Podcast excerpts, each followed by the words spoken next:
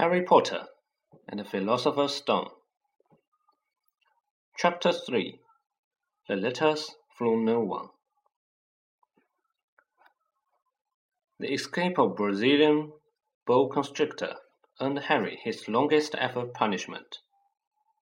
By the time he was allowed out of his cupboard again, the summer holidays had started, and Dudley had already broken his new video camera crashed his remote control airplane, and first time out on his racing bike, knocked down old Mrs. Figg as she crossed the Privet Drive on her crutches.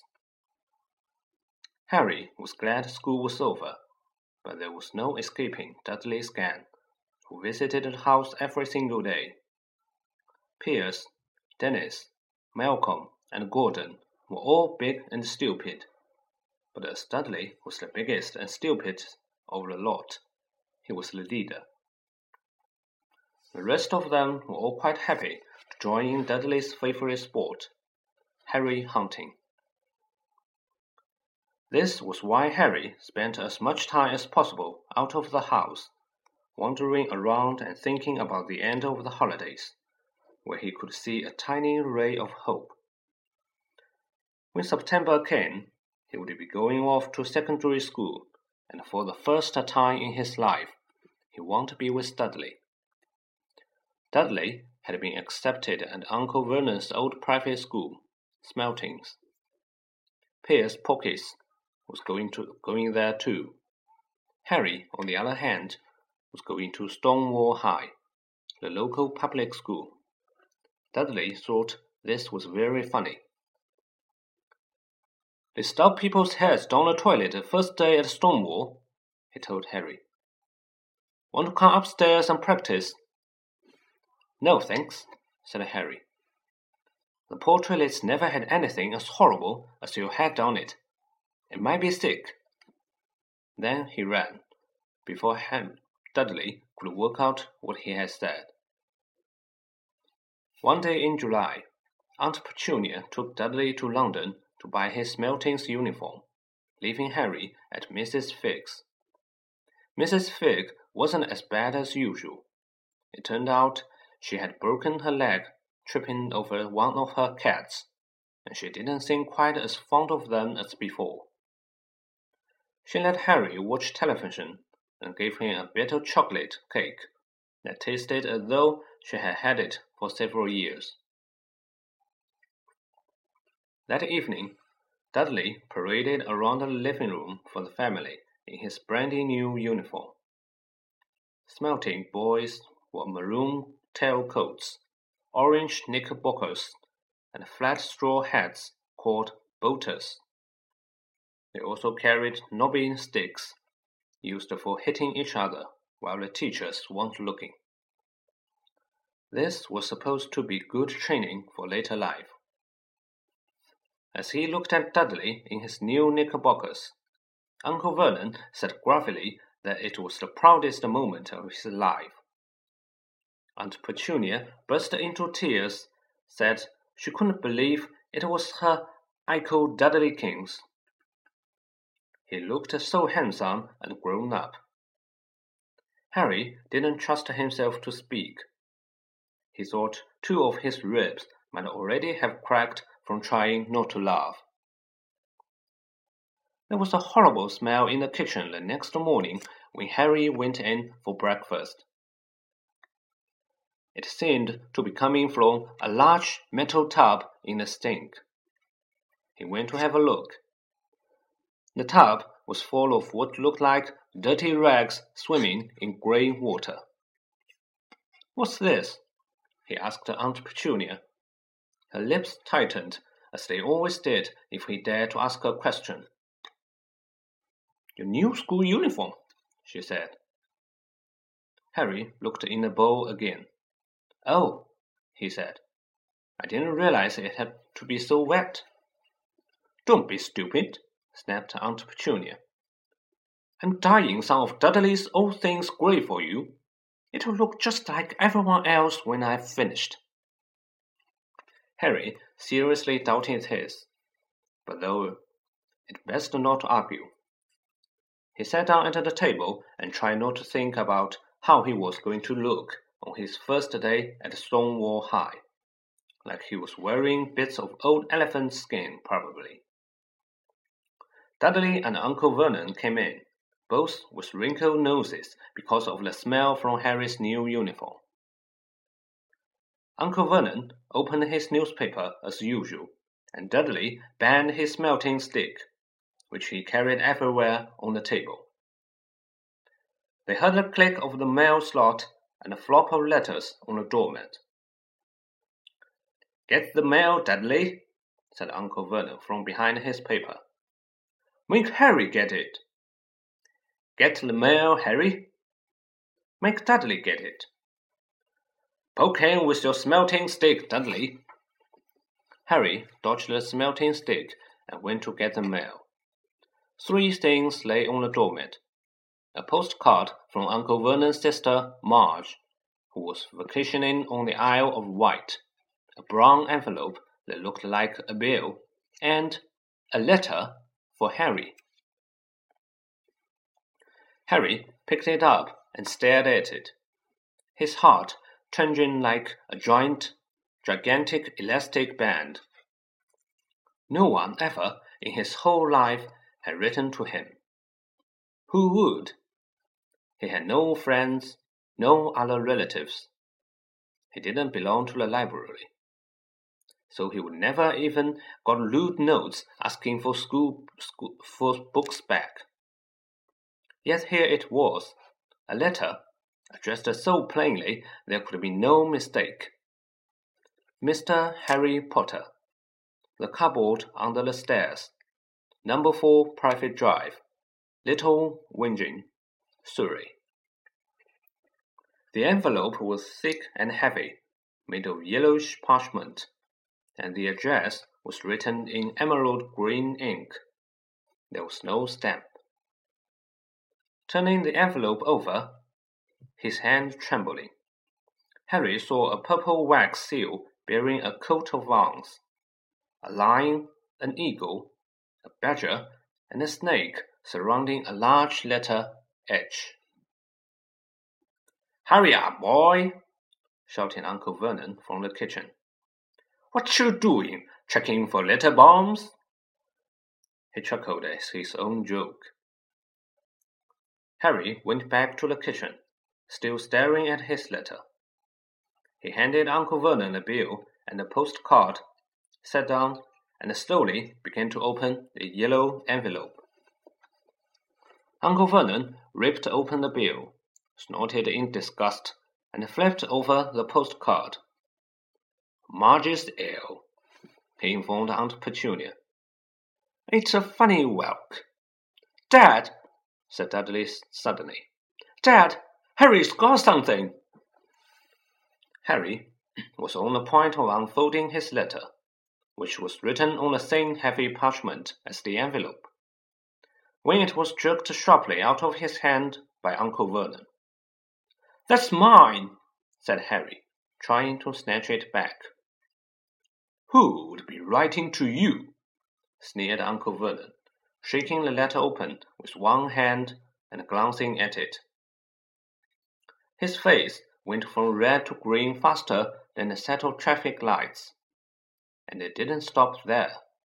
Within seconds, it was the grayish white of old porridge. Petunia, he gasped. Dudley tried to grab the letter to read it, but Uncle Vernon held it high out of his reach. And Petunia took it curiously and read the first line. For a moment, it looked as though she might faint. She clutched her throat and made a choking noise. Vernon! Oh, oh my goodness, Vernon! They stared at each other seeming to have forgotten that Harry and Dudley were still in the room. Dudley wasn't used to being ignored. He gave his father a sharp tap on the head with his Smeltings stick. I won't read that letter, he said loudly. I won't read it, said Harry furiously, as it's mine. Get out, both of you, croaked Uncle Vernon, stuffing the letter back inside its envelope. Harry didn't move. I want my letter, he shouted. Let me see it, demanded Dudley. Out! roared Uncle Vernon, and he took both Harry and Dudley by the scruffs of their necks and threw them into the hall, slamming the kitchen door behind them. Harry and Dudley promptly had a furious but silent fight over who would listen at the keyhole. Dudley won, so Harry, his glasses dangling from one ear, lay flat on his stomach to listen at the crack between door and floor. Vernon, and Petunia was saying in a quivering voice, look at the address. How could they possibly know where he sleeps? You don't think they are watching the house? Watching? Spying? Might be following us, muttered Uncle Vernon widely. But what we should do, Vernon? Should we write back? Tell them we don't want Harry could see Uncle Vernon's shiny black shoes pacing up and down the kitchen. No, he said finally. No, we'll ignore it. If they don't get an answer, yes, that's best. We won't do anything. But I'm not having one in the house, Petunia. Didn't we swear when we took him in we would stamp out a dangerous nonsense? That evening, when he got back from work. Uncle Vernon did something he would never done before.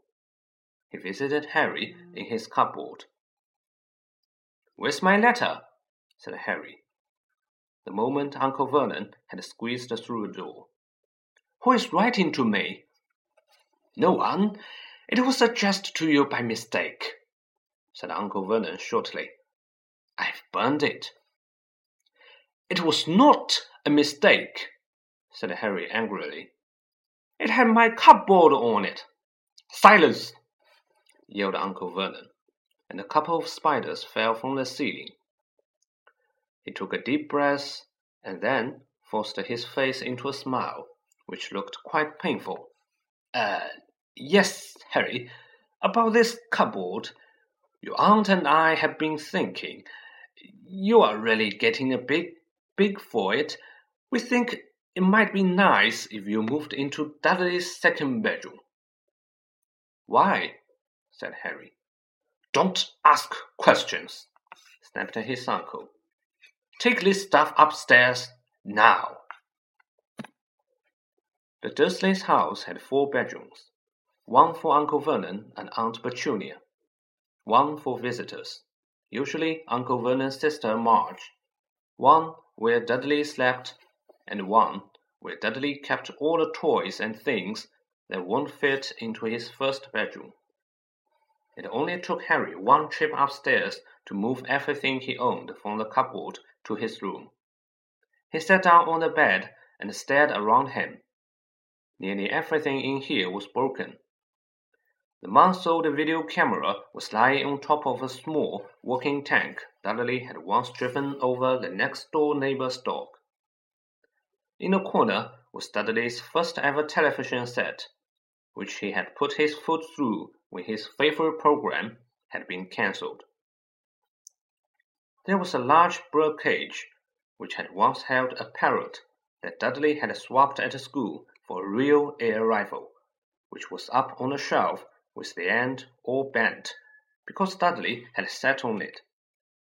Other shelves were full of books, they were the only things in the room that looked as though they had never been touched. From downstairs came the sound of Dudley bawling at his mother. I don't want him in there. I need that room. Make him get out. Harry sighed and stretched out on the bed. Yesterday he would have given anything to be up here. Today he would rather be back in his cupboard with that letter than up here without it. Next morning at breakfast, everyone was rather quiet. Dudley was in shock. Hannah screamed, whacked his father with his Smeltings stick, been sick on purpose, kicked his mother, and thrown his tortoise through the greenhouse roof, and he still didn't have his room back. Harry was thinking about his time yesterday, and bitterly wishing he would open the letter in the hall. Uncle Vernon and Aunt Petunia kept looking at each other darkly. When the mail arrived, Uncle Vernon, who seemed to be trying to be nice to Harry, made Dudley go and get it. They heard him banging things with his Smeltings stick all the way down the hall. Then he shouted, There's another one! Mr. Harry Potter, the smallest bedroom, number four, Privet Drive. With a strangled cry, Uncle Vernon leaped from his seat and ran down the hall, Harry right behind him. Uncle Vernon had to wrestle Dudley to the ground to get the letters from him which was made difficult by the fact that Harry had grabbed Uncle Vernon around the neck from behind.